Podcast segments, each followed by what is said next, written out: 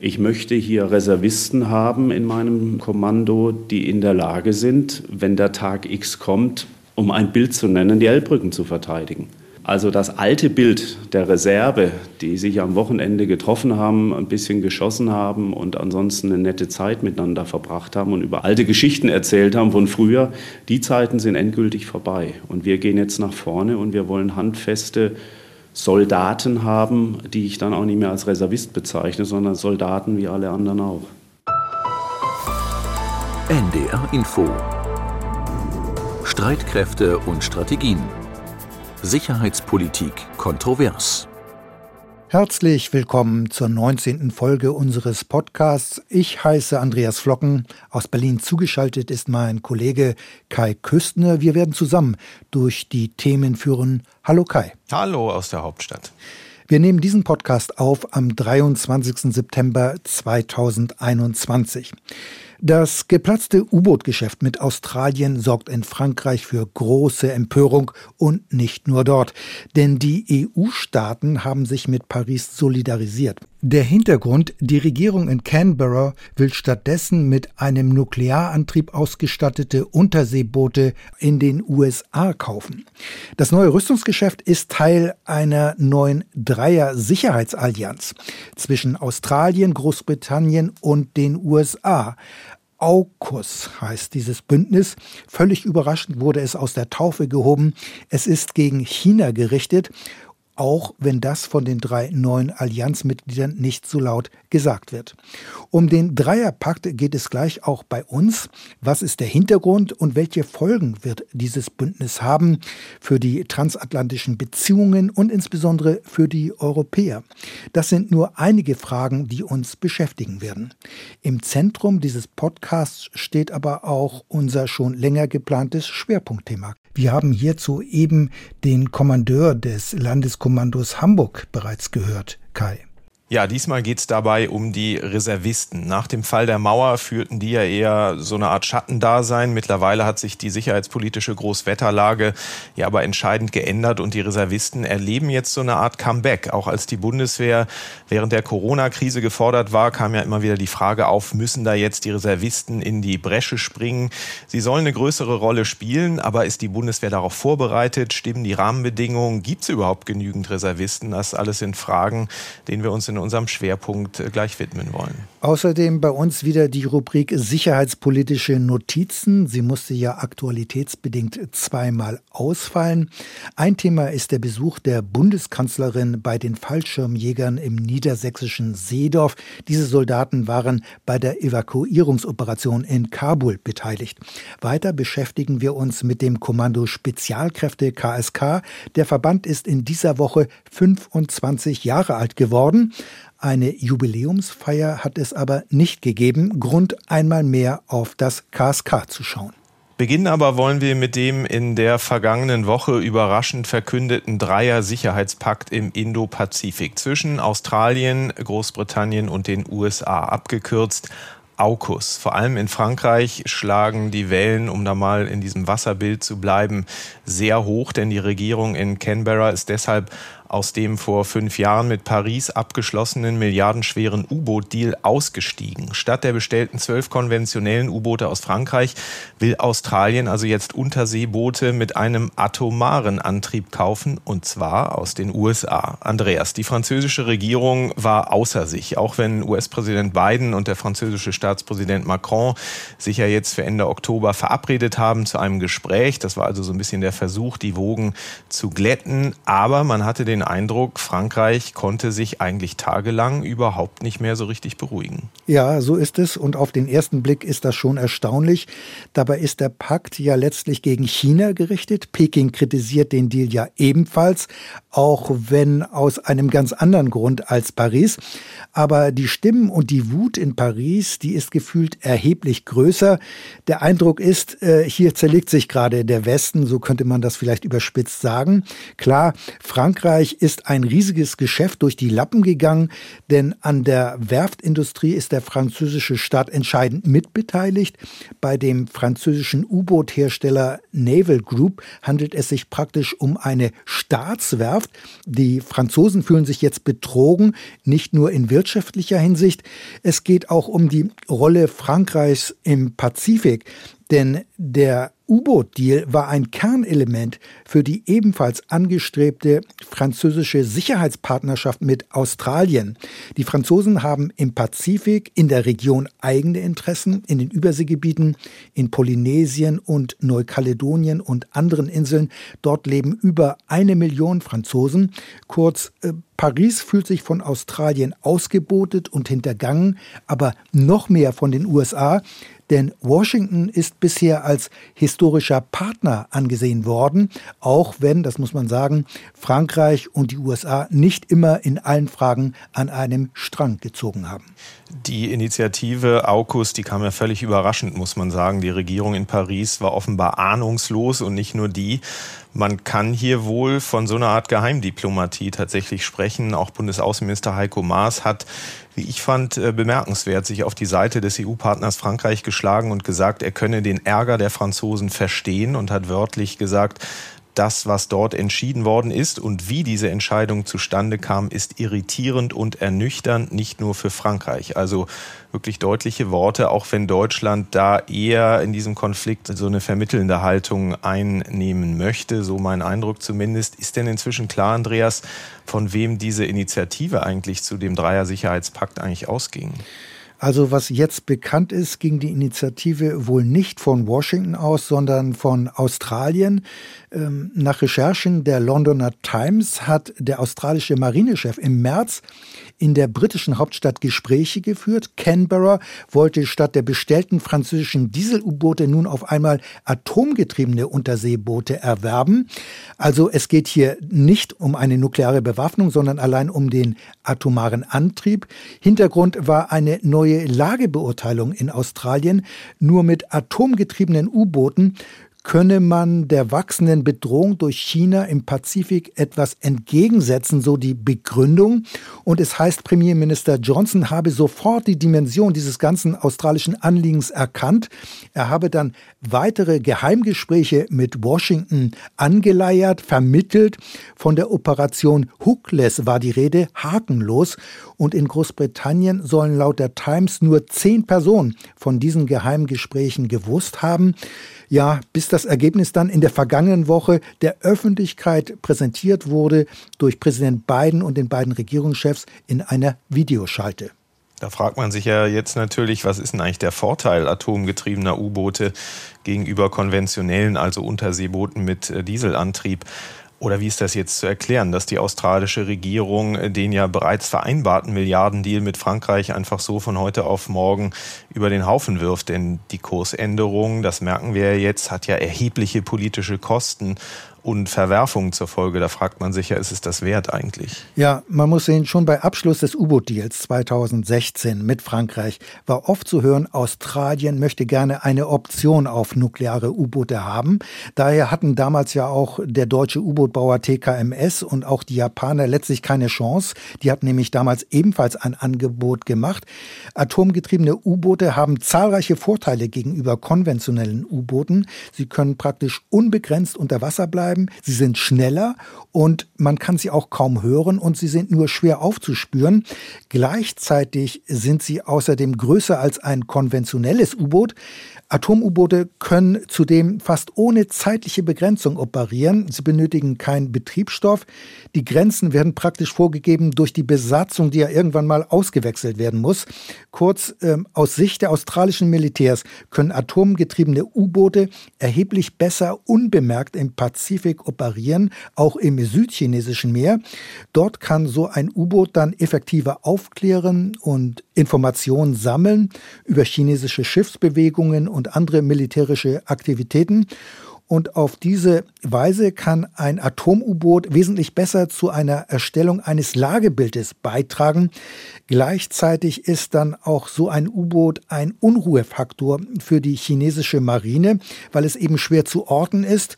Und der Hintergrund ist, unbekannte feindliche U-Boote in einem Seegebiet binden Kräfte, binden feindliche Kräfte und damit würden sie auch die Handlungsmöglichkeiten der chinesischen Marine ziemlich einschränken. Aber es dürfte ja auch auf der Hand liegen, dass es hier nicht nur um U-Boot-Operationen geht, denn auch Frankreich hat ja atomar angetriebene U-Boote. Es geht um erheblich mehr, oder? Ja, in der Tat. Die australische Regierung hält nämlich eine Sicherheitsallianz gegen China mit den USA für effektiver und wirkungsvoller als mit Frankreich. Australien gehört zusammen mit den USA und Großbritannien zu den sogenannten Five Eyes. Weitere Mitglieder dieser Geheimdienstallianz sind noch Kanada und Neuseeland. Das heißt, diese fünf Länder teilen sich exklusiv Geheimdienstinformationen und diese Kooperation soll noch weiter vertieft werden durch diese Sicherheitsallianz. Sie soll außerdem noch andere Bereiche betreffen und da wird genannt Cyber, künstliche Intelligenz und neue weitere Technologien.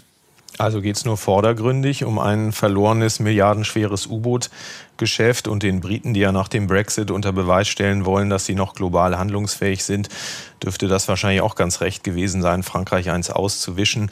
Australien, um mal auf die zu gucken, will sich ja vor allem gegen die aufsteigende Wirtschafts- und Militärmacht China ganz neu aufstellen. Es geht hier also durchaus um Geopolitik. Ja, ich denke, das kann man so sehen. Äh, Australien begibt sich praktisch in das Fahrwasser der USA. Also für die USA ist ja schon seit langem klar, dass die Entwicklung im Pazifik die größte Herausforderung ist. Konkret geht es um China. Asien ist den USA inzwischen viel wichtiger als Europa. Und in der Analyse unterscheidet sich Präsident Biden in dieser Hinsicht nicht wesentlich von seinem Vorgänger, von Donald Trump. Allerdings setzt Biden auf Allianzen und auf den Multilateralismus. Und das Kernziel von Washington ist, China einzudämmen. Dem Land will Washington Grenzen setzen. Da sind die USA viel rigoroser und klarer als die Europäer. Und der Streit um Huawei und auch um den Ausbau des 5G-Mobilfunknetzes ist da nur ein Beispiel. Die USA setzen klar und deutlich auf Abschreckung gegenüber Peking und das hat Biden ja auch immer wieder deutlich gemacht. Und Australien ist jetzt genau auf diesen Kurs eingeschwenkt, denn die Regierung in Canberra war in letzter Zeit immer öfter auch starkem chinesischen Druck ausgesetzt. Und man sucht daher jetzt letztlich einen starken Partner, einen starken Verbündeten. Und dieser starke Partner ist nicht Frankreich, sondern das sind die USA. Denn militärisch und sicherheitspolitisch haben die Amerikaner viel mehr zu bieten als die Franzosen oder die Europäer insgesamt. Die Europäer, du hast sie angesprochen, genauer die EU, die sehen aber genauso wie die USA China als Rivalen, aber Europa setzt zugleich auf Zusammenarbeit mit Peking. Das heißt, die China-Strategie der USA unterscheidet sich von dem Konzept der EU, so jedenfalls sieht es der Politikwissenschaftler Thomas Jäger. Die EU versteht sich sozusagen in ihrer Haltung gegenüber China so als die softe Alternative. Sozusagen China ein wenig eindämmen, aber gar nicht gegen es sein. Und die Amerikaner sehen das anders. Die sagen, hier muss eine klare Kante gezeigt werden, weil China ansonsten die Region übernimmt. So sieht es der Kölner Professor Thomas Jäger. Das heißt, Andreas, die EU die Europäer und die USA verfolgen da wirklich unterschiedliche Ansätze. Ja, die USA haben andere Interessen. Das macht der Streit um den Sicherheitspakt deutlich. Und es hat sicher seinen Grund, warum offenbar nicht erwogen worden ist, Frankreich in diesen Pakt mit einzubeziehen. Denn das hätte man durchaus machen können und dann hätte man möglicherweise diesen ganzen kollateralen Großschaden, sage ich mal so, ähm, vermeiden können. Nein, Frankreich wird eher als Bremser und als Vertreter dieses eben von Professor Jäger genannten soften Ansatzes gesehen. Und natürlich musste sich die EU geschlossen hinter die Franzosen stellen. Andernfalls wäre die immer wieder geforderte europäische Außen- und Sicherheitspolitik vollends Makulatur geworden. Sie ist ja ohnehin nicht besonders durchschlagskräftig, auch weil Frankreich und auch die EU insgesamt Australien militärisch nicht allzu viel bieten können.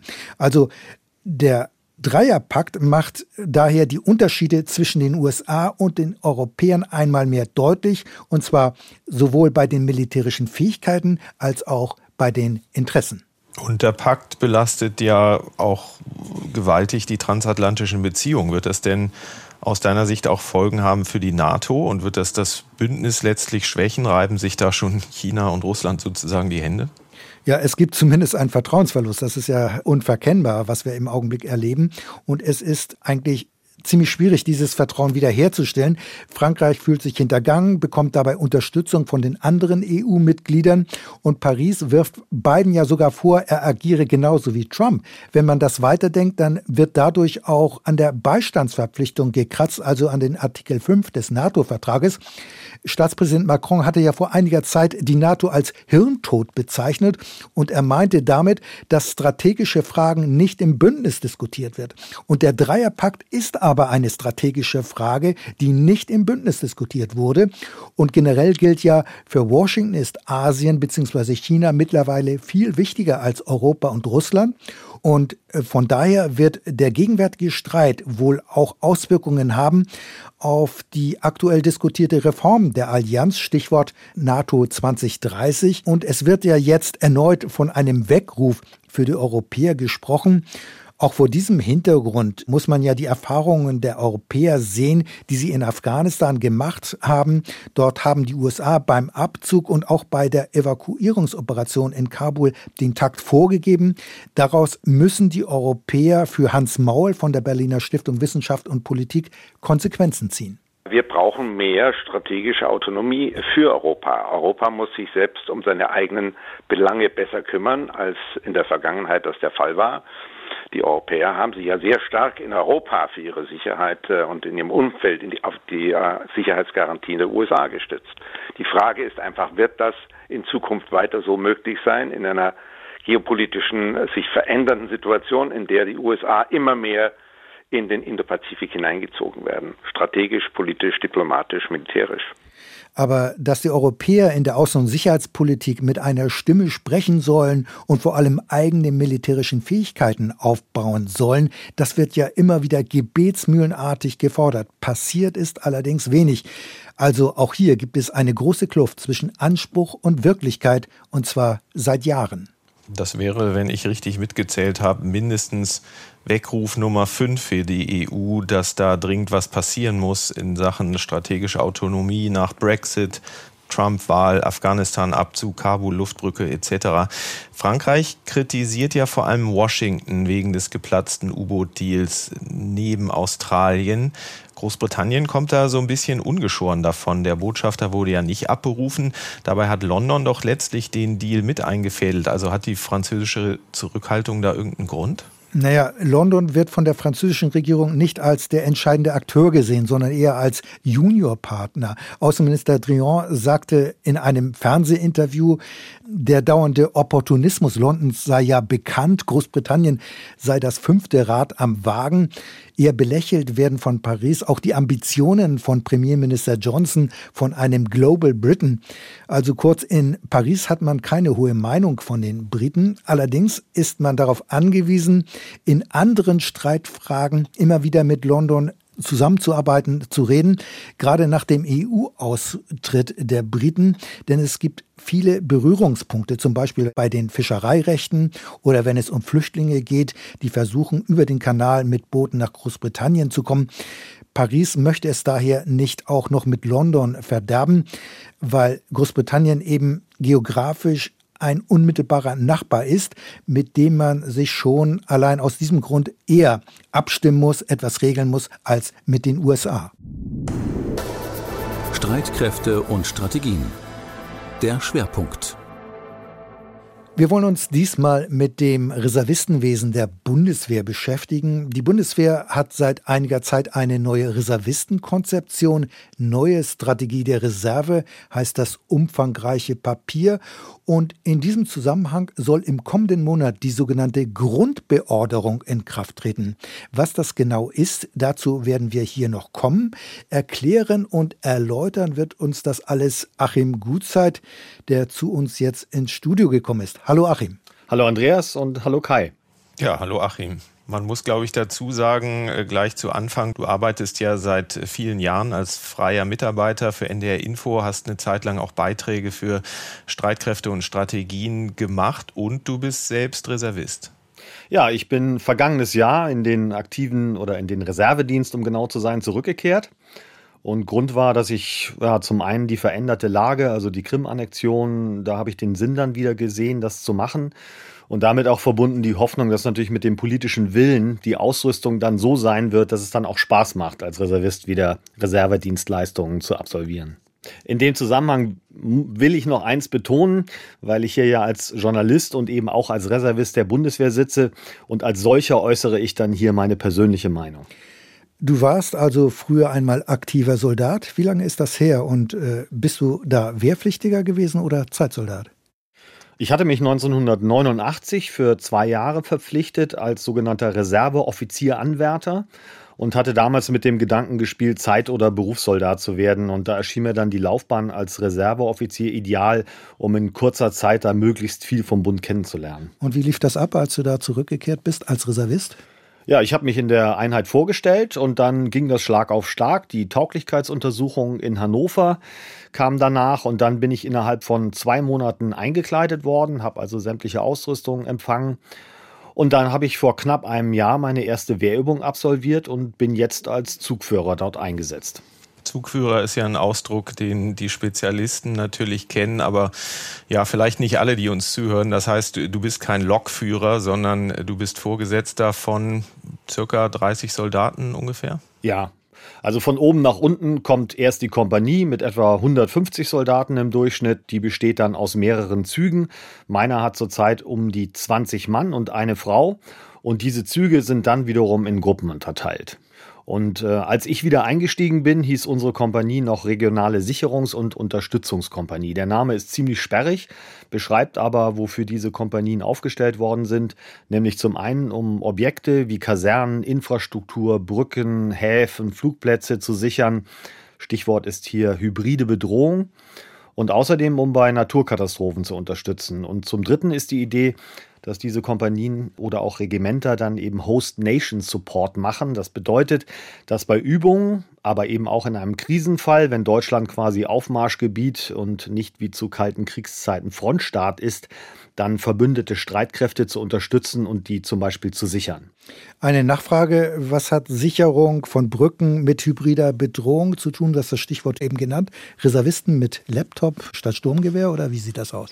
Naja, Hybrid heißt ja nicht nur Cyberraum, sondern es geht um alles, was unterhalb eines offiziellen Krieges abläuft oder eben auch vor einem offiziellen Krieg. Also zum Beispiel Sabotage oder eben auch Anschläge. Und das sollen die neuen Heimatschutzkompanien bzw. Regimenter verhindern.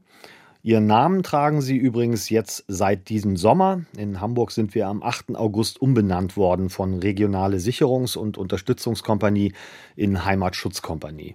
Und dazu gab es einen Appell mit dem Kommandeur des Hamburger Landeskommandos, das ist der Kapitän Michael Giss, dem ist diese Heimatschutzkompanie unterstellt. Und jetzt mal ein kleiner Ausschnitt, um mal einen Eindruck zu bekommen, wie das dann klingt. Sie werden kämpfen können und sichern können, statisch oder im Gefecht, in Feuer und Bewegung. Wir schützen am Deich, wir schützen am Tunnel darunter, wir schützen am Hafen daran und an den Brücken darüber. Und ich komme jetzt zur formalen Umbenennung und wende mich direkt an die RSU-Kompanie Hamburg. Landeskommando Hamburg, Stillstand. Hiermit benenne ich die regionale Sicherungs- und Unterstützungskompanie Hamburg um in Heimatschutzkompanie Hamburg. Landeskommando rührt euch auf die Beförderten und unsere Heimatschutzkompanie ein dreifaches Wir in Hamburg! Wir in Hamburg! Wir in Hamburg! Sehr schön.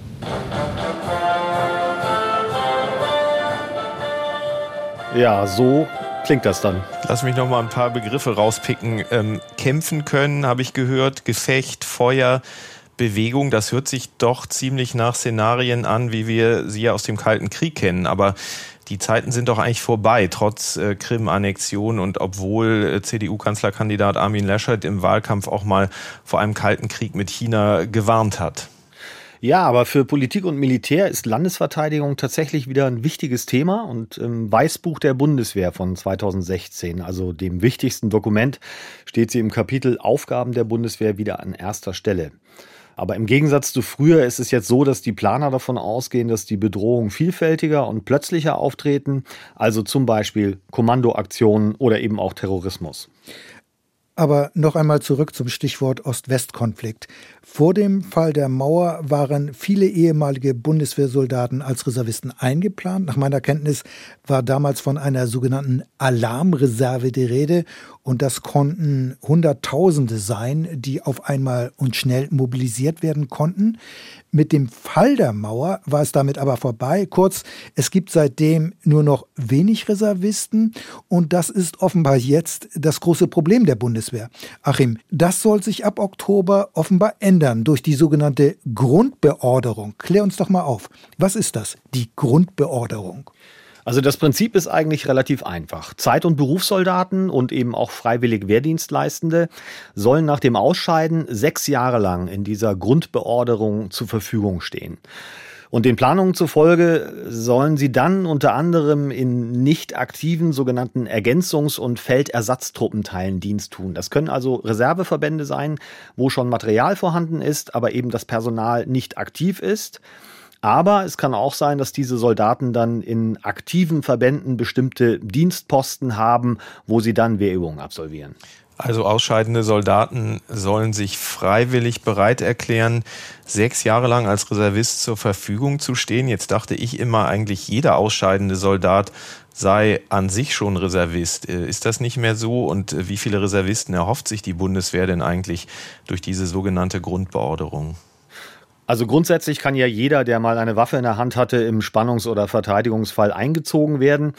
Aber es gibt dabei eine qualitative Abstufung, um das mal so zu sagen. Also vom Reservisten, der schon jetzt in Friedenszeiten viel und eng mit seinem aktiven Counterpart zusammenarbeitet und ihn sogar dann schon jetzt vertritt. Das geht dann bis hin zu Auslandseinsätzen. Und am anderen Ende wären Reservisten, die nach Ende der Dienstzeit nie wieder aktiv waren. Sie sind also nicht irgendwo beordert und gehören damit zu der sogenannten allgemeinen Reserve. Und ähm, die Bundeswehr erhofft sich jetzt durch die grundbeorderten 15.000 Reservisten pro Jahr zu gewinnen für dieses Reservesystem. Der Haken an der Sache ist, es ist völlig offen, wie viele dann tatsächlich auch freiwillig Wehrübungen absolvieren. Das könnte also dann theoretisch sein, dass es zwar einige voll ausgestattete Reservistenverbände gibt, also mit Hardware wie Unterkünften, Waffen und Fahrzeugen, aber eben mit viel zu wenig Personal. Aber ist das realistisch, voll ausgestattete Verbände der Reservisten? Die Bundeswehr hat doch im Augenblick ein Riesenproblem, bereits für aktive Verbände die Vollausstattung hinzukriegen. Das heißt, ein Panzerbataillon hat doch im Moment gar nicht so viele Kampfpanzer, wie es eigentlich nach der aktuellen Struktur haben müsste. Ja, da gibt es riesige Lücken. 2015 hat ja das Verteidigungsministerium unter dem Eindruck der Krim-Besetzung durch Russland dann noch angekündigt, dass 100 ausgemusterte Kampfpanzer vom Typ Leopard von der Industrie zurückgekauft werden. Da hat also wirklich Not geherrscht. Heute könnte ich mir zumindest bei leichterer Ausstattung vorstellen, dass die Reserve zum Teil ausgemustertes Material bekommen könnte, also ähnlich wie die National Guard in den USA. Und äh, aus dem Verteidigungsausschuss habe ich zum Beispiel gehört, dass Reservisten künftig weiter das G36 nutzen könnten, wenn die aktive Truppe dann zum Beispiel schon das Nachfolgegewehr hat. Wenn sie es dann hat. Aber das ist ein anderes Thema. Lass uns, lass uns nochmal auf die Situation äh, vor dem Fall der Mauer zurückkommen. Wir haben es ja eben schon kurz angerissen. Da spielten Reservisten ja eine ganz wichtige Rolle, weil sich die Streitkräfte von NATO und Warschauer Pakt hochgerüstet gegenüberstanden, gerade in Mitteleuropa und ja auch hier bei uns im damals geteilten Deutschland. Ja, damals hat man ja damit gerechnet, dass ähnlich wie im Zweiten Weltkrieg also ganze Divisionen und Armeen gegeneinander antreten und entsprechend waren auch die Zahlen aus heutiger Sicht enorm. Ich habe das nochmal rausgesucht. Also unmittelbar vor der Wiedervereinigung am 3. Oktober 1990 konnte die Bundeswehr auf 1,3 Millionen Soldaten aufwachsen, davon 800.000 Mob-beorderte Reservisten und zur Jahrtausendwende waren es dann noch maximal 680.000 Reservisten.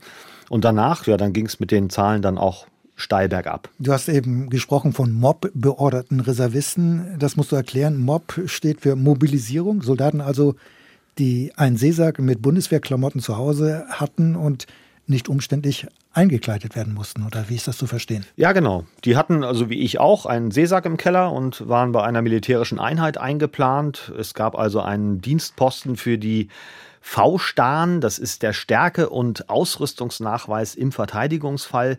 Und später hieß das dann Alarmreserve. Und die Reserve 2 oder später auch Personalreserve, das waren Reservisten, die waren zwar ausgebildet, aber eben nicht fest irgendwo eingeplant.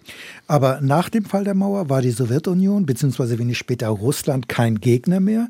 Es gab dann die Hoffnung auf eine neue europäische Sicherheitsarchitektur mit Russland. Von einem europäischen Haus war die Rede, das gebaut werden sollte. Es gab eine Friedensdividende. Die Streitkräfte wurden erheblich reduziert und das hatte dann damals auch Konsequenzen für die Reservisten. Ja, die verteidigungspolitischen Richtlinien aus dem Jahr 2003 haben die sicherheitspolitische Lage Deutschlands so beurteilt, dass eine Gefährdung deutschen Territoriums durch Streitkräfte weder damals noch auf absehbare Zeit überhaupt noch zu befürchten war. Und stattdessen war das große Thema weltweite Krisenreaktion. Und dann ist die Reserve massiv geschrumpft, also auf etwa 95.000 Beorderungsdienstposten. Das war also etwas mehr als ein Zehntel des Umfangs am Ende des Kalten Krieges.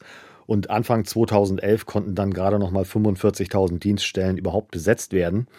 Die Reserve war also überhaupt nicht mehr gefragt. Dazu hat sich auch der Oberste im Generalstab Peter Haupt, äh, Referatsleiter für Reservisten im BMVG, im Podcast Funkkreis der Bundeswehr geäußert. Eine der saloppen Begründungen war ja eine von vielen um uns herum lauter Freunde. Ja. Mhm. Und wir brauchen Profis für die Einsätze der Bundeswehr im Ausland. Da kommen wir mit der Wehrpflicht nicht mehr weiter.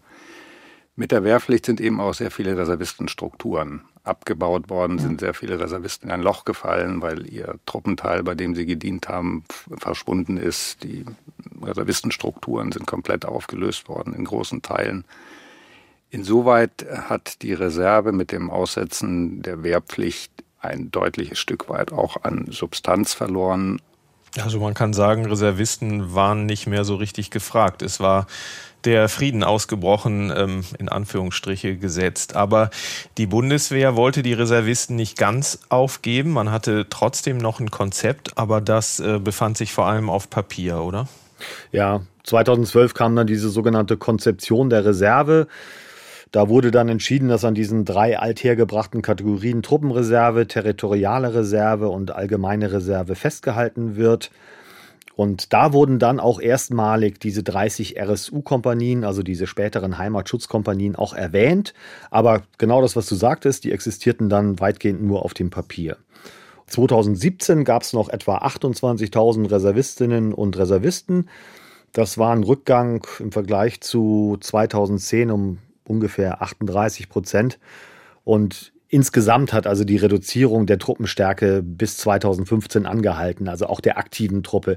Die Bundeswehr hatte damals 177.000 Soldatinnen und Soldaten und damit auch den geringsten Umfang ihrer Geschichte. Das hat sich dann aber geändert. Es wurde die sogenannte Trendwende Personal verkündet. Denn auch sicherheitspolitisch hatte sich etwas geändert. Stichwort Annexion der Krim. Russland war kein Partner mehr. Das hatte dann auch Folgen für das Reservistenwesen der Bundeswehr. Ja, genau. Da ging es dann darum, die Truppenstärke wieder zu stabilisieren. Also dann war der Plan, bis 2024 sollten es dann 198.000 Soldatinnen und Soldaten sein und davon ungefähr dreieinhalbtausend Reservedienstleistende. Die Verteidigungsministerin von der Leyen damals, die hat 2019 geschrieben, Zitat, die Bundeswehr trägt die Spuren von 25 Jahren des Sparens und Schrumpfens. Und dann kam so eine Trendwende. Ab 2014 ist der Verteidigungshaushalt dann sechsmal in Folge angestiegen. Aber was hieß das? Also was waren die konkreten Konsequenzen für die Reservisten? Ja, erstmal ging es nur um eine Neuausrichtung auf dem Papier. Also Schlag auf Schlag ging es dann eigentlich nur bei der Veröffentlichung von Dokumenten. 2016 das Weißbuch, dieses äh, Grundlagenpapier, wo dann eben drin stand Rückbesinnung auf die Landes- und Bündnisverteidigung und auf diesen Host Nation Support. 2018 die Konzeption der Bundeswehr und 2019 kam dann die Strategie der Reserve. Okay, du hast jetzt eine Zahl von Papieren oder Ankündigungen genannt. Reservisten werden wieder wichtiger. Das ist, glaube ich, die Botschaft. Für Sie soll es jetzt ein Comeback geben, aber wie viele Reservisten soll es denn künftig ganz konkret geben? Also das soll schrittweise jetzt wieder aufgebaut werden. Und zwar gibt es die Zeitmarken 2023, 27 und 31. Und in diesem Zeitrahmen soll die Reserve professionalisiert und gestärkt werden und dann auf bis zu 100.000 Soldaten und Soldatinnen aufwachsen und das bei 200.000 Aktiven. Einem Sprecher des BMVG zufolge soll die Zahl der beorderten Reservistinnen und Reservisten für die Truppen- und Territorialreserve auf 60.000 erhöht werden und dann nochmal 30.000 Reservisten, die die Möglichkeit haben sollen, in der sogenannten Truppenreserve die aktive Truppe zu unterstützen. Also angestrebt sind 100.000 Reservisten. Auf die will die Bundeswehr gegebenenfalls zurückgreifen. Aber wie genau soll das funktionieren? Denn der Reservedienst ist doch freiwillig. Das heißt, die können doch nicht bei Bedarf jederzeit angefordert werden. Oder äh, wie soll das ablaufen dann? In Friedenszeiten ist der Reservedienst freiwillig, daran wurde festgehalten. Und im Falle einer Krise dann aber nicht mehr, denn dann können nach Paragraph 61 Soldatengesetz Reservisten eingezogen werden. Und zwar zu so einer Art Bereitschaftsdienst. Das heißt, die Soldatinnen und Soldaten würden dann in ihre Kasernen gehen und da quasi ihr Handwerk üben. Und das Ganze würde dann auf einen einfachen Beschluss der Bundesregierung hin passieren. Der Unterschied zu damals ist, dass das BMVG heute damit rechnet, dass es in Zukunft schnell gehen muss, wenn Reservisten eingezogen werden. Früher ist man von ganz anderen Voraussetzungen ausgegangen, die vielleicht unrealistisch waren. Dazu nochmal Oberst Peter Haupt, der Referatsleiter im BMVG, der hat sich im Podcast Funkkreis der Bundeswehr dazu auch geäußert. Irgendwo entsteht eine Krise, wo auch immer. Und dann hat man lange, lange, lange Zeit, bis es die Krise eskaliert und bis die Krise sich in Deutschland auswirkt. Und in dieser Zeit hat man ausreichend Möglichkeit, Gelegenheit, Reservisten auszubilden, vielleicht die Fahrzeuge aufzustocken, unterschiedlichste Maßnahmen zu treffen. Nur von dieser Vorstellung haben wir uns deutlich verabschieden müssen. Ähm, heutzutage, wenn Sie sich umgucken, was, was in der Welt passiert, ähm, sicherheitspolitisch, wie schnell Prozesse abläufen, wie das mit Terrorismus ja. ist, wie das mit hybrider Kriegsführung ist, wie das mit Cyberattacken und Ähnlichem ist, das wird nichts sein, was sich über, oder möglicherweise nicht sein, was sich über viele Monate abzeichnet, sondern man muss relativ schnell reagieren können und dazu bedarf es eben auch Reservisten. Ja, wenn es schnell gehen muss, müssen die Leute also erreichbar sein. Und äh, in dem Grundlagenpapier heißt es auch, das sei unabdingbar. Und dazu wiederum unterliegen diese Reservisten der sogenannten Wehrüberwachung. Das kennen wir noch von früher. Die ist geregelt in Paragraph 24 des Wehrpflichtgesetzes. Kommen wir nochmal zurück zur sogenannten Grundbeorderung, die es ja ab kommendem Monat geben soll. Nehmen wir mal ein Beispiel. Ein Zeitsoldat, der sich für 13 Jahre bei der Bundeswehr verpflichtet hat. Der wird kurz vor Ende seiner Dienstzeit gefragt, ob er freiwillig als Reservist zur Verfügung steht für sechs Jahre oder ähm, läuft das anders ab? Nee, im Prinzip genau so. Es gibt also Gespräche mit dem oder der Betreffenden schon während der Dienstzeit und dann aber eben auch nochmal am Ende. Und da können dann die Betreffenden ihr Okay geben, ob sie das eben möchten.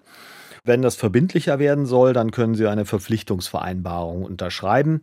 Und darin steht dann, dass sie bei ihrem Beorderungstruppenteil maximal 33 Tage im Jahr Reservedienst äh, leisten. Und dafür gibt es dann auch eine Prämie von maximal knapp 1500 Euro pro Jahr. Also ich nehme an, dass der ein oder andere Kamerad dann nach seiner aktiven Dienstzeit in der Grundbeorderung auch dann zu uns kommen wird, also zu den Heimatschutzkompanien. Lass uns nochmal auf die Zahl der angestrebten Reservisten kommen. Anfangs ist ja schon die Zahl 100.000 gefallen, alles auf freiwilliger Basis. Das ist ja ziemlich sportlich, oder? Wie viele einsetzbare Reservisten sind es denn eigentlich im Augenblick? Ja, nach den Worten von dem Oberst Peter Haupt, den wir gehört haben vom BMVG, sind es zurzeit 30.000. Für 60.000 wäre Platz, also nur die Hälfte ist da. Und das könnte bei der Zielmarke 100.000 ähnlich sein. Also 100.000 werden gerufen, 50.000 sind gekommen. Und der Tobias Lindner, Obmann im Verteidigungsausschuss des Bundestages, hat auch große Zweifel an diesen offiziellen Zahlen. Wenn Sie das Weißbuch ernst nehmen würden und dann quasi die eingestuften Dokumente, die sich daraus ableiten, also Konzeption der Bundeswehr und Fähigkeitsprofil, bräuchte man eigentlich im Jahr 2032, um das Fähigkeitsprofil abbilden zu können, so um die 240.000 Aktive. Äh, die Ministerin selbst hat angekündigt, bei 203.000 ist erstmal Schluss. Und von da höre ich im Ministerium große Zweifel, bekommt man die überhaupt am Arbeitsmarkt und kriegen wir die ausgerüstet? Also die Bundeswehr braucht nicht nur aktive Soldaten, sondern auch einsetzbare Reservisten. Auf dem Papier ist ja jeder Soldat, der die Bundeswehr verlässt, Reservist, aber das steht eben nur auf dem Papier. Denn ob er mal eine Wehrübung macht, das ist ja, haben wir eben festgestellt, alles nur freiwillig. Aber selbst wenn ein Reservist interessiert ist, eine Wehrübung zu machen, dann muss er ja seinen Arbeitgeber fragen und da kann es ja dann schwierig werden, denn der Arbeitgeber kann ja einfach sagen, nein, ich brauche dich. Ja, Wegen des freiwilligen Konzeptes hängt eben alles an der Bereitschaft der Arbeitgeber, genau wie du sagtest. Der Anreiz für die Arbeitgeber soll jetzt erhöht werden und es gibt seit Januar 2020 deshalb jetzt äh, finanzielle Ausgleichszahlungen für Arbeitgeber. Das ist ja also dann ganz neu, denn das gab es ja früher nicht. Ja, das ist neu. Auf der Bundeswehr.de Seite gibt es dazu zum ersten Mal Informationen, ein paar Auszüge. Nach Auskunft des BMVG können also privatwirtschaftliche Arbeitgeber eine Kostenerstattung für eine Ersatzkraft beantragen. Das Ganze dann einen Monat vor Beginn der Übung und mit dem Nachweis, dass diese Person auch angestellt wurde. Und außerdem gibt es erst ab dem 21. Tag der W-Übung in Höhe eines Drittel dessen, was dieser Reservedienstleistende wiederum an Sold bekommt, einen Ausgleich. Ähm, bei uns im Heimatschutz sind alle Reservedienstleistungen deutlich unter 21 Tagen. Das heißt, für die Arbeitgeber ist es generell mit viel Aufwand bei geringer Kompensation verbunden. Klingt alles ziemlich kompliziert. Für mich offiziell heißt das Ganze ja im besten Bürokratendeutsch kompensatorische Leistungen für Arbeitgeber. Wird dieses Angebot denn von den Arbeitgebern überhaupt angenommen? Ähm, und was sagt die Bundeswehr da? Ja, also erstmal vorweg eine ganz, ganz große Einschränkung. Es steht äh, in den entsprechenden Unterlagen, die erstattbaren Summen sind abhängig davon, ob Haushaltsmittel zur Verfügung stehen. Und äh, die Tagessätze, um die es da geht, die betragen dann maximal 141 Euro pro Kopf. Das ist im Regelfall aber deutlich weniger. Und äh, die Summen, die bisher erstattet wurden, sind nach Auskunft der Bundeswehr also auch wirklich sehr überschaubar. Ein Beispiel, es gab 2020 49 äh, Anträge, davon zwölf Arbeitgeber der Privatwirtschaft. Und da sind 13.000 Euro insgesamt ausgezahlt worden, also auch an Arbeitgeber aus dem öffentlichen Dienst und an die Arbeitgeber der Privatwirtschaft 0 Euro. Aber macht das denn dann nicht deutlich, äh, diese Zahlungen an die Arbeitgeber sind äh, kein ernsthaftes Instrument, um die Wirtschaft dazu zu bewegen, Reservisten auch wirklich freizustellen? Also äh, nach deiner Einschätzung, haben diese Zahlungen überhaupt eine Relevanz, zum Beispiel auch bei euch in der Heimatschutzkompanie Hamburg? Also meines Wissens spielen diese Regelungen für die Arbeitgeber bei uns in der Kompanie keine Rolle weil wir in der Regel vier Tage am Stück üben und äh, laut Auskunft BMVG besteht für Arbeitgeber ja dieser Anspruch erst ab dem 21. Tag. Es ist, geht also letztendlich darum, dass die Arbeitgeber einen guten Willen haben und einen guten Willen zeigen. Und der Chef des Landeskommandos in Hamburg, Kapitän Michael Giss, der hat mir auch erzählt, dass er deshalb hin und wieder dann persönlich Dankesbriefe an die Arbeitgeber schreibt. Äh, dazu muss man sagen, dem Landeskommando sind ja die Heimatschutzkompanien unterstellt und jedes Bundesland hat ein Landeskommando. Es ist dann für die Behörden der Bundesländer vor allem der Ansprechpartner, wenn es um Amtshilfe durch die Bundeswehr geht, zum Beispiel auch während der Corona-Krise. Aber wenn man dann 100.000 Reservisten haben will, dann sind wohl noch so einige Dankesbriefe notwendig durch den Kommandeur der Landeskommandos. Äh, lass uns aber mal, Achim, über die Struktur und die Einbettung der reinen Reservistenkompanien jetzt sprechen, also der Heimatschutzkompanien, wie sie jetzt heißen. Zunächst einmal, wie viele Heimatschutzkompanien gibt es derzeit überhaupt? Bisher war ja immer bundesweit von rund 30 Kompanien die Rede. Eine Kompanie hat etwa 100 oder ein bisschen mehr Soldaten. Und bisher wurden diese Reserveeinheiten offiziell etwas umständlich, du hast es bereits erwähnt, als regionale Sicherungs- und Unterstützungskompanien bezeichnet, abgekürzt kurz RSU-Kompanie. Genau, und seit August dieses Jahres dann Heimatschutzkompanien beziehungsweise Regimenter. Und es soll bis 2025 insgesamt äh, nach den jetzigen Planungen 42 Kompanien in fünf Regimentern geben. Und zwar in Berlin, Bayern, Hessen, Mecklenburg-Vorpommern und Nordrhein-Westfalen. Und in Bayern gibt es ja bereits seit längerem ein Heimatschutzregiment. Das heißt, darin sind dann mehrere Kompanien zusammengefasst. Ja, in Bayern ist quasi das äh, Pilotprojekt, das hat im April 2019 begonnen Und das soll am 31. Dezember dieses Jahres enden. Und in diesem Regiment, das ist also, äh, wie du schon sagtest, da sind mehrere Kompanien zusammengefasst, da gibt es 660 Dienstposten. Und ähm, das ist also ein militärischer Verband mit allem drum und dran. Die haben einen Stab, die haben eine Stabs- und Versorgungskompanie. Und die haben dann verteilt ähm, Heimatschutzkompanien in Oberfranken, Mittelfranken und in Unterfranken. Und grob zur Einordnung mal, so ein Regiment kann also bis zu zwölf Kompanien haben, also ungefähr 1620 Soldaten. Grundsätzlich hat eine Heimatschutzkompanie so im Schnitt 130, 135 Dienstposten. Meine Schätzung ist, ich kann es nicht ganz genau sagen, dass in Hamburg etwa 60 Prozent davon besetzt sind. Mittelfristig sollen jetzt die Soldaten von diesem neuen freiwilligen Wehrdienst im Heimatschutz bei uns dazustoßen. Die werden im Oktober jetzt das erste Mal dabei sein. Wie viele das sind, das weiß ich nicht. Und ansonsten wird eben versucht, Nachwuchs durch Mund-zu-Mund-Propaganda zu gewinnen. Also als ein Beispiel Infostand äh, am Hamburger Hafengeburtstag. Also bei der Heimatschutzkompanie in Hamburg müssen noch Stellen besetzt werden. Da gibt es noch einen Bedarf. Und man muss dazu sagen, Hamburg hat nur eine Heimatschutzkompanie. Schleswig-Holstein hat meines Wissens zwei Heimatschutzkompanien. Das heißt aber doch, Deine Heimatschutzkompanie ist bisher noch nie zu 100 Prozent in voller Stärke angetreten oder ausgerückt. Denn da müssen ja dann auch überall zu einem bestimmten Zeitpunkt die Arbeitgeber mitmachen und die Reservisten freistellen. Ja, also in voller Stärke waren wir meines Wissens bisher noch nie angetreten.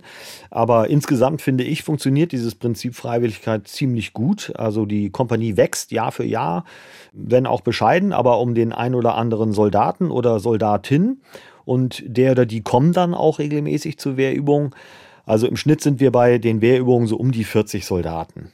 Weniger wären es dann erfahrungsgemäß zum Jahresende, weil dann, das ist zumindest meine Vermutung, die Geduld der Arbeitgeber äh, schon ziemlich strapaziert ist. Aber die Einsatzbereitschaft hängt ja auch nicht zwingend davon ab, dass immer genauso viele Soldaten antreten, wie es auf dem Papier gibt.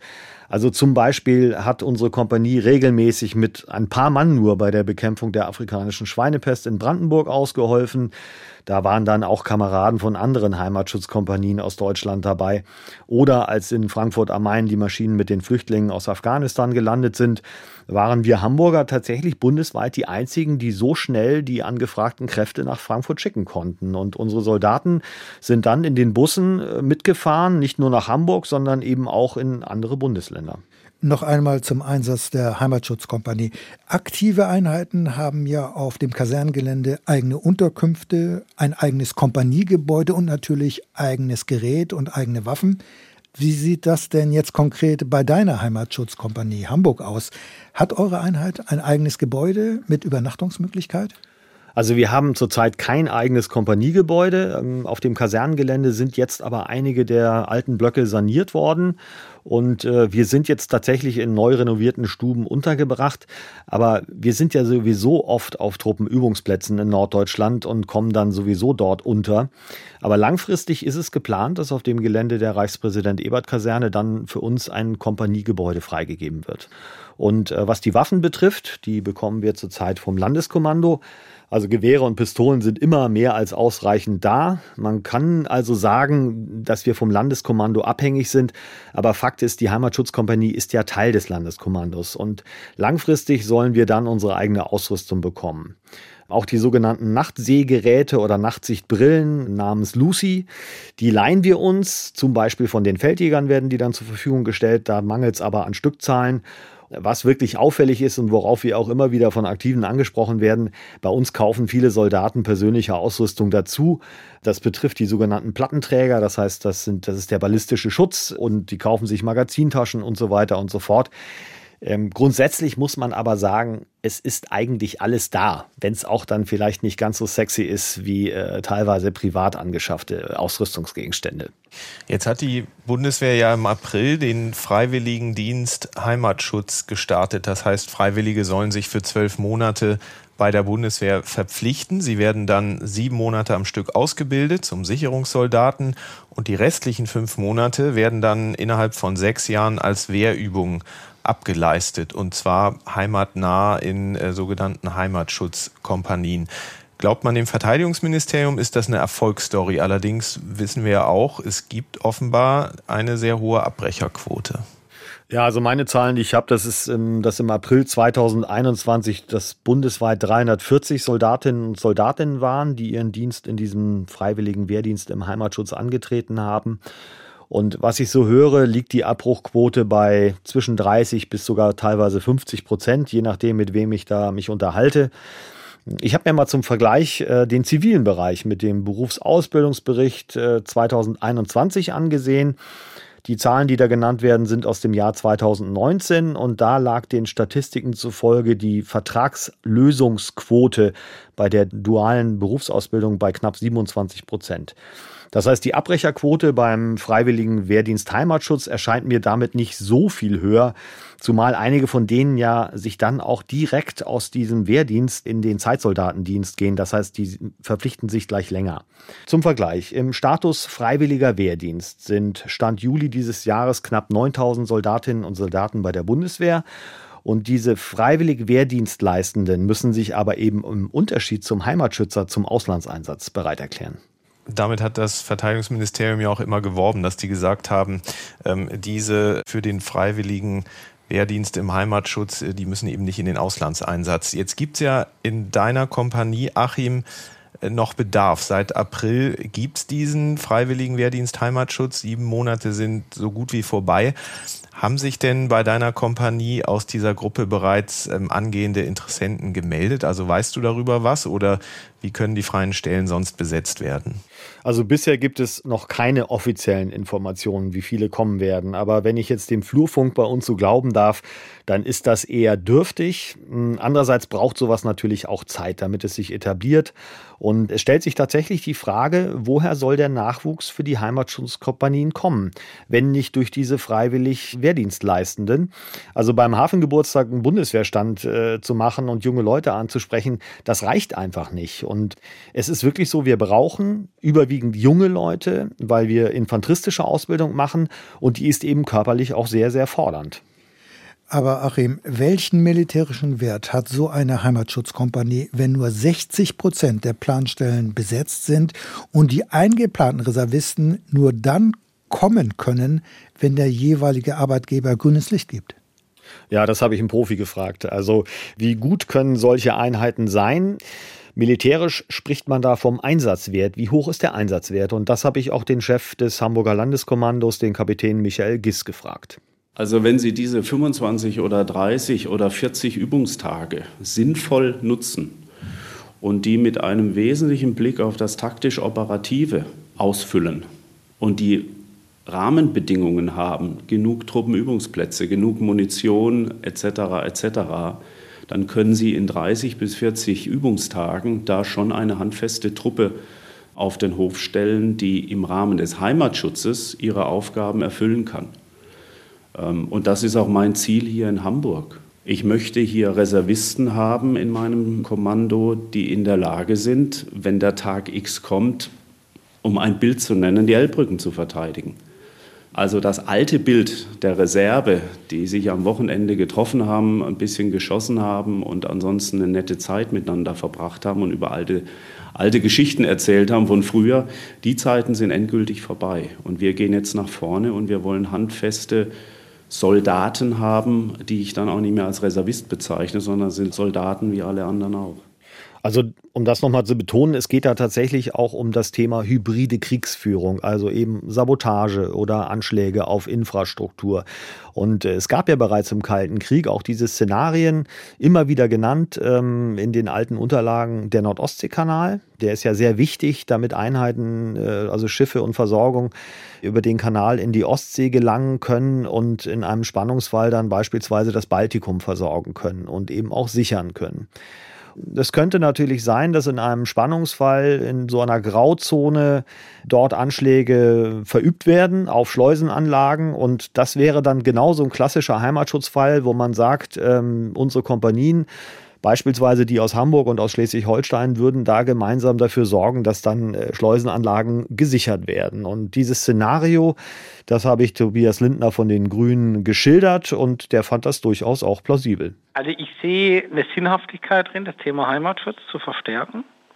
Wenn man mich davon überzeugt und sagt, hör zu, es knallt im Baltikum so stark oder es ist so stark am Eskalieren, dass der Nordostseekanal für uns jetzt eine essentielle militärische Bedeutung hat. Die Polizei kann das definitiv nicht leisten. Das kriegen wir nur mit, mit Amtshilfe der Bundeswehr hin. Dann könnten sie mich überzeugen. Ich glaube, von den Fähigkeiten haben sie recht. Von den Fähigkeiten wäre das eigentlich genau also so ein, so ein klassischer Heimatschutzfall. Ja, sagt Tobias Lindner, Bundestagsabgeordneter der Grünen, und widerspricht damit dem Programm seiner Partei. Denn in diesem Wahlprogramm heißt es, ich zitiere mal wörtlich, den bewaffneten Einsatz der Bundeswehr im Inneren lehnen wir ab und wollen den freiwilligen Wehrdienst im Heimatschutz beenden. Aber nochmal äh, zu den Aufgaben der Heimatschutzkompanien. Die rein militärischen Aufgaben sind doch auch nur ein Aspekt dieser Einheiten. Sie sollen ja auch in Katastrophenfällen helfen, also Hochwasser oder bei der Corona-Pandemie oder anderen möglicherweise hoffentlich nicht noch kommenden äh, Pandemien. Kommt das bei eurer Ausbildung nicht etwas zu kurz? Also dazu kann ich persönlich bisher wenig sagen, weil ich äh, erst im Oktober das erste Mal Dinge lerne, die mit Katastrophenschutz zu tun haben. Da sind wir beim Marinefliegergeschwader in Nordholz. Und da lernen wir unter anderem Außenlasten an Hubschrauber anzubringen und wir üben da auch mit dem technischen Hilfswerk zusammen. Aber grundsätzlich ist die zivil-militärische Zusammenarbeit eben fester Bestandteil auch unserer Jahresplanung. Und ähm, die Hamburger Heimatschutzkompanie, die hat auch eine gewisse Expertise, wenn es um äh, Deichsicherung geht. Wir haben da speziell ausgebildete Soldaten in der Kompanie. Die Bandbreite ist also groß und äh, offensichtlich ist der Bedarf nach einem, ich nenne das mal, exekutiven Element auch da, weil das dem Senat oder eben dann auch einer Landesregierung untersteht und was dann im Rahmen der Amtshilfe eingesetzt werden kann. Also wir hatten ja wie ich schon erwähnt hatte, auch eine Reihe von Anfragen aus Brandenburg im Rahmen der Bekämpfung der afrikanischen Schweinepest. Dort sind ja auch regelmäßig Soldaten der Hamburger Heimatschutzkompanie gewesen und haben äh, da mitgeholfen. Danke dir, Achim Gutzeit, für den Einblick in die Heimatschutzkompanie Hamburg und für die Erläuterungen über das Reservistenwesen der Bundeswehr. Das Interview mit Michael Giss steht auf der Internetseite von Streitkräfte und Strategien unter ndr.de-streitkräfte. Das Papier zur neuen Reserve und andere Dokumente haben wir in unsere Shownotes gepackt. Sicherheitspolitische Notizen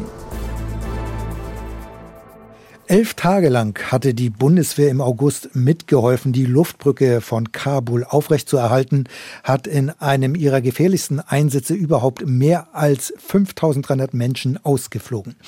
Diese Woche nun haben die Kanzlerin und die Verteidigungsministerin in der Fallschirmjägerkaserne im niedersächsischen Seedorf Soldatinnen und Soldaten geehrt, die an der Evakuierungsmission beteiligt waren.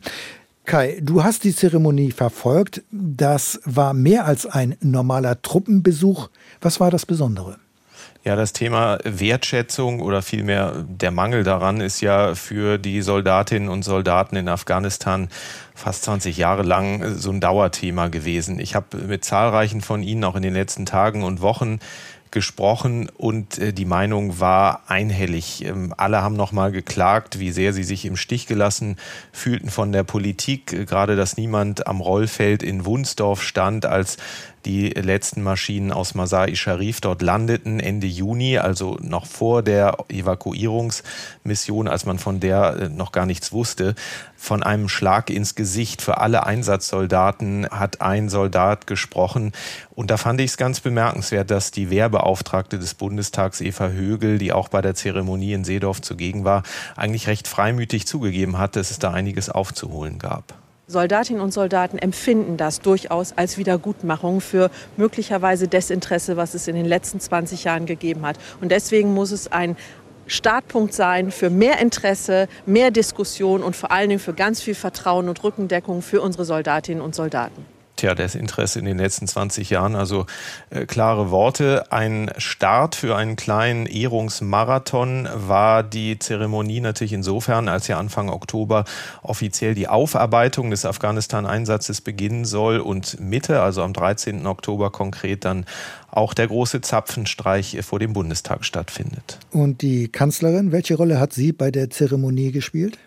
Angela Merkel hat Einsatzmedaillen verteilt, hat mit Soldatinnen und Soldaten geredet, hat sich Zeit genommen, hat aber keine Ansprache gehalten. Ich will jetzt hier nicht wieder das alte Klagelied anstimmen, dass Angela Merkel eigentlich seit ihrem Amtsantritt sehr viel dafür getan hat, möglichst viel Zwischenraum, möglichst viel Distanz zwischen sich und diesen Einsatz in Afghanistan zu bringen. Und da ist sie sich aus meiner Sicht auch in Seedorf treu geblieben.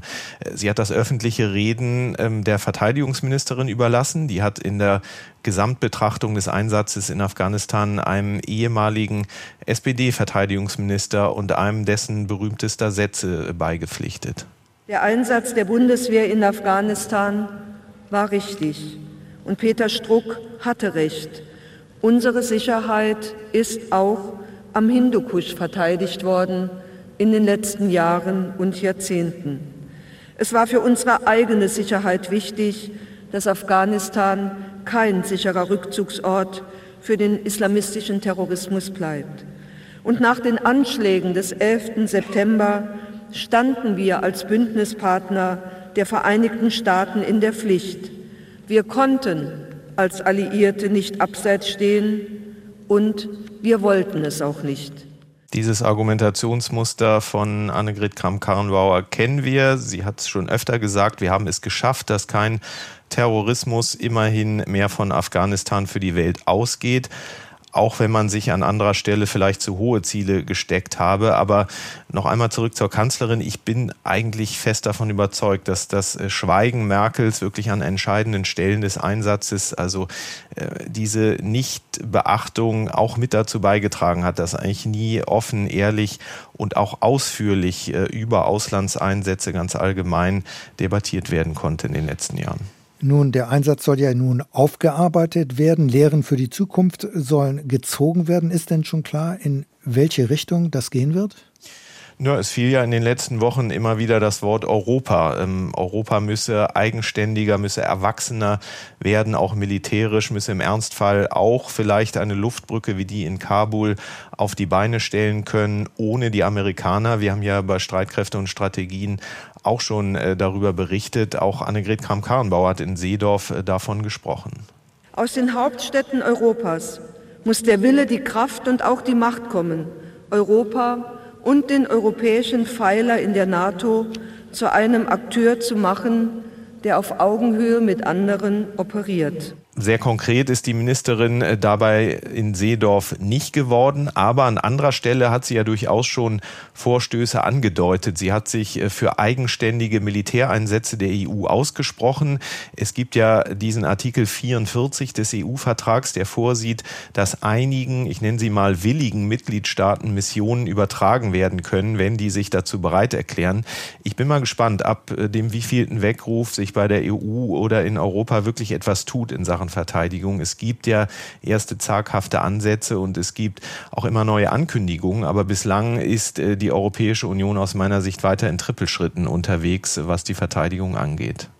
Nach dem Afghanistan-Abzug ist ja der Einsatz in Mali ohnehin stärker in den Fokus gerückt.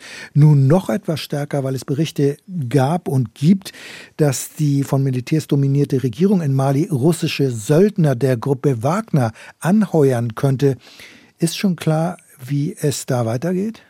Nein, Stand jetzt, 23.09. Ähm, noch nicht. Wir wissen, dass es Gespräche der Militärjunta in Mali, die sich an die Macht geputscht hatte, mit russischen Söldnern gibt. Darüber hat auch die Bundesregierung Erkenntnisse.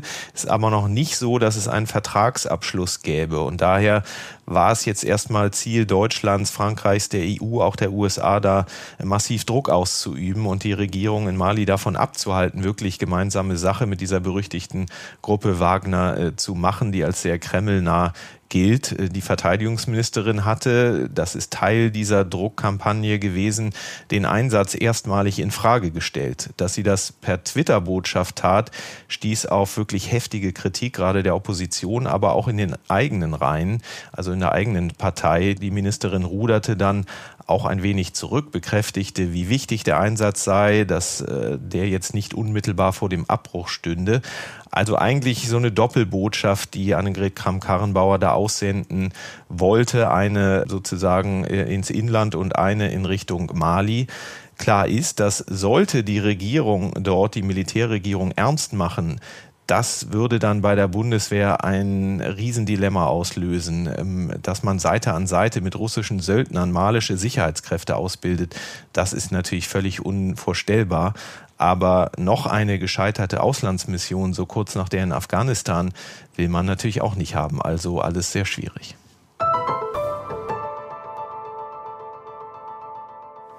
In dieser Woche hat es in der Bundeswehr ein Jubiläum gegeben. Das Kommando Spezialkräfte KSK ist am 20. September 25 Jahre alt geworden. Doch anders als zunächst geplant wurde dieser Geburtstag nicht wirklich gefeiert. Das KSK hat ja immer wieder durch rechtsextremistische Vorfälle Negativschlagzeilen gemacht. Es stand daher unter Bewährung. Es hat dann ein umfangreiches Maßnahmenpaket gegeben, um den Verband zu reformieren. Die ebenfalls diskutierte Auflösung und Neuaufstellung des Kommandos konnte dadurch noch einmal abgewendet werden. Trotzdem gab es keine Feier, Andreas. Äh, du hast nachgefragt, sind diese Turbulenzen eigentlich der Grund, dass äh, dieser 25. Geburtstag, also ein Vierteljahrhundert, nicht gefeiert wird? Also offiziell wird als Grund die Pandemie angegeben, die Entwicklung der Corona-Pandemie lasse keine würdige und angemessene Jubiläumsveranstaltung zu, so die Begründung. Nach Angaben der Bundeswehr sollte die Feier ursprünglich sogar schon im Juli stattfinden, Ende Juli, also vor dem eigentlichen Geburtstag, und zwar mit einem Familientag, mit einem Appell und gemeinsamen Feierlichkeiten mit dem Land Baden-Württemberg. Aber nach Angaben der Bundeswehr lässt, wie gesagt, Corona dies nicht zu. Die Feier soll auch nicht nachgeholt werden.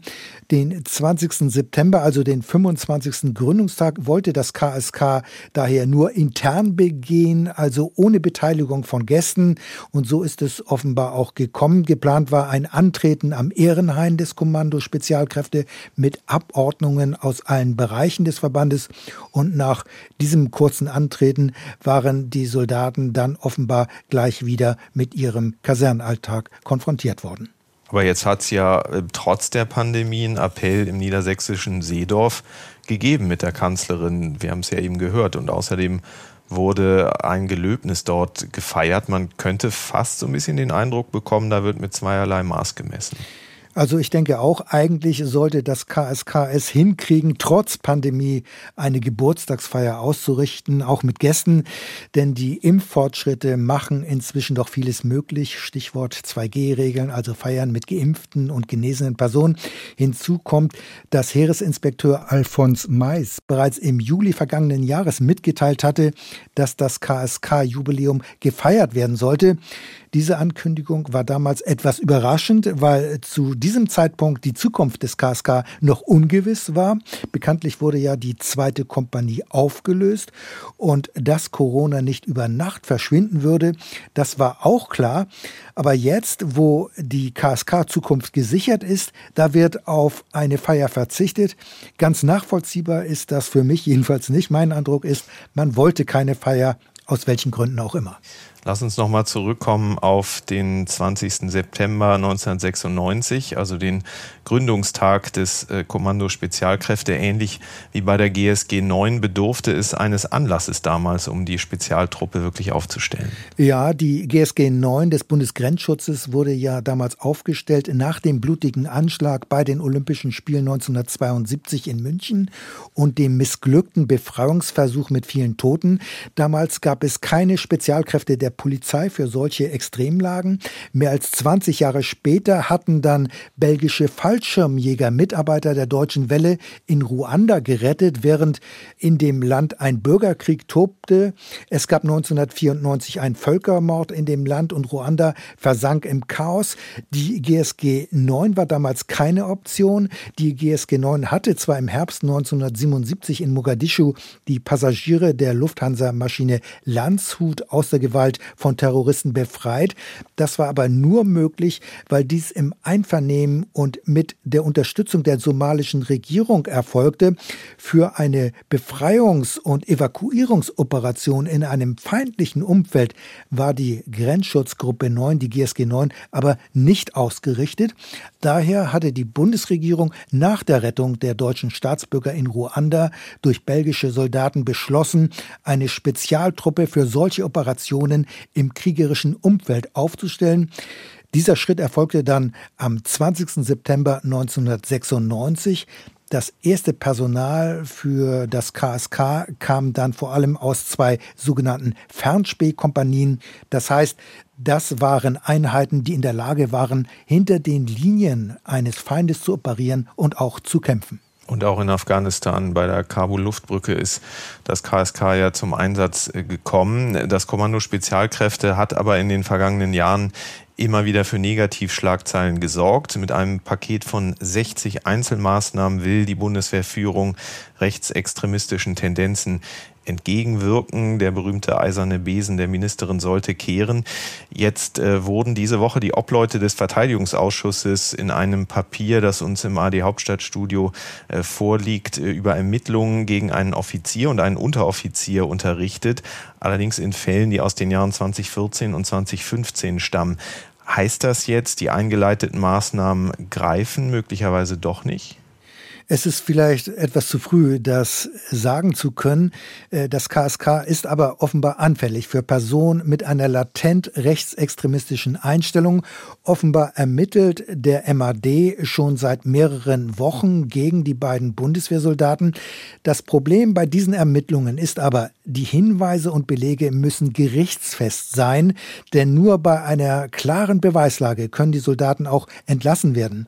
Das ist manchmal aber nicht ganz einfach und darüber hatten wir in der Reihe Streitkräfte und Strategien ja hier mehrmals bereits berichtet. Jetzt versucht die Bundeswehrführung ja, das Rechtsextremismusproblem beim KSK auch durch mehr Transparenz, durch mehr Offenheit in den Griff zu bekommen. Aber richtig viel erfährt man, auch das ist ja irgendwie naheliegend, nicht über das KSK oder täuscht der Eindruck da? Ja, das KSK und auch die Bundeswehr tun sich damit sehr schwer. Dabei heißt es in dem Abschlussbericht zum KSK vom Juni, dass eine transparente Öffentlichkeitsarbeit zu einer besseren Integration des KSK innerhalb der Bundeswehr und der Gesellschaft beitragen kann. Wenn man aber bei der zuständigen Pressestelle hierzu anfragt, erfährt man über die Aktivitäten des Verbandes nichts.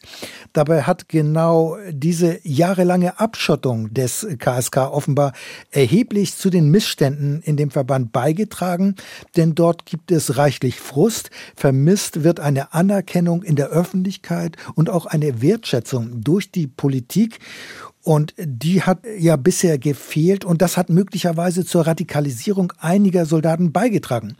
Allerdings muss man sagen, die Bundeswehr hat immerhin eingeräumt, dass an der Evakuierungsoperation in Kabul auch KSK-Soldaten beteiligt waren.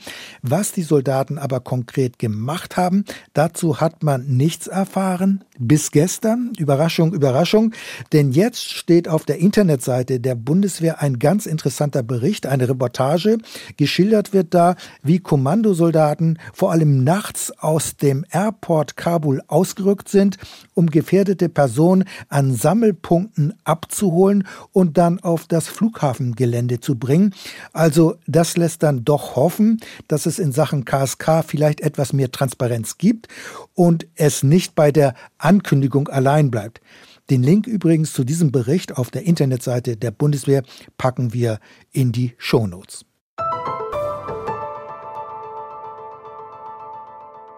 Wir sind jetzt fast am Ende unseres Podcasts, wollen aber noch einen Nachtrag machen. Andreas, im vergangenen Podcast, also der Folge 18, ging es unter anderem um die Luftbrücke zwischen Kabul und Taschkent, bei der die A400 Transportflieger eine zentrale Rolle gespielt haben. Dabei hat es ja bei zwei Maschinen technische Probleme gegeben, wie die Luftwaffe auf Nachfrage eingeräumt hatte. Offen blieb aber, welcher Art diese Probleme waren. Ja, die Luftwaffe hat uns mittlerweile mitgeteilt, woran es gelegen hat. Bei dem einen A400M musste ein Reifenschaden instand gesetzt werden und bei der anderen Maschine war eine Kraftstoffpumpe defekt. Sie musste ausgetauscht werden und beide Maßnahmen erfolgten in der usbekischen Hauptstadt Taschkent. Das heißt, sie standen kurz nach der Instandsetzung wieder für die Luftbrücke zur Verfügung. Also keine riesengroße Sache und damit sind wir jetzt in der Tat am Schluss dieses Podcasts. Der Afghanistan-Einsatz ist beendet, aber noch lange nicht die Diskussion über die Mission. Wir bleiben da natürlich dran, genau wie beim KSK. Und bei den Nachbeben, die der U-Boot-Deal tatsächlich noch auf die europäisch-amerikanischen Beziehungen zur Folge haben könnte. Danke allen fürs Zuhören. Wenn es etwas gab oder gibt, was Ihnen und euch besonders gefiel oder besonders missfiel, wenn es Themenvorschläge gibt, was wir unbedingt mal in der Sendung aufgreifen sollten, dann immer gerne her damit. Ich bin auf Twitter zu erreichen unter küstnerk. Ansonsten per E-Mail an streitkräfte.ndr.de oder über das Feedback-Formular auf unserer Homepage unter ndr.de-streitkräfte. Wer mehr zu unseren Themen erfahren will, kann gerne auf unsere Homepage oder in die Shownotes schauen. Da haben wir jede Menge Links äh, gesammelt und auf der Homepage kann man zudem unseren Newsletter abonnieren. Und der nächste Streitkräfte- und Strategien-Podcast wird online gehen am 8. Oktober, Andreas. Mit welchem Schwerpunktthema? Ja, diesmal wollen wir uns mit Cyberattacken beschäftigen und fragen, ob Cyberangriffe eine unterschätzte Gefahr für die internationale Sicherheit sind und was man gegebenenfalls dagegen tun kann. Da sind wir sehr gespannt. Das war's dann für diese Folge. Tschüss sagen Kai Küstner und Andreas Flocken. NDR Info Streitkräfte und Strategien. Der NDR Info Podcast zur Sicherheitspolitik.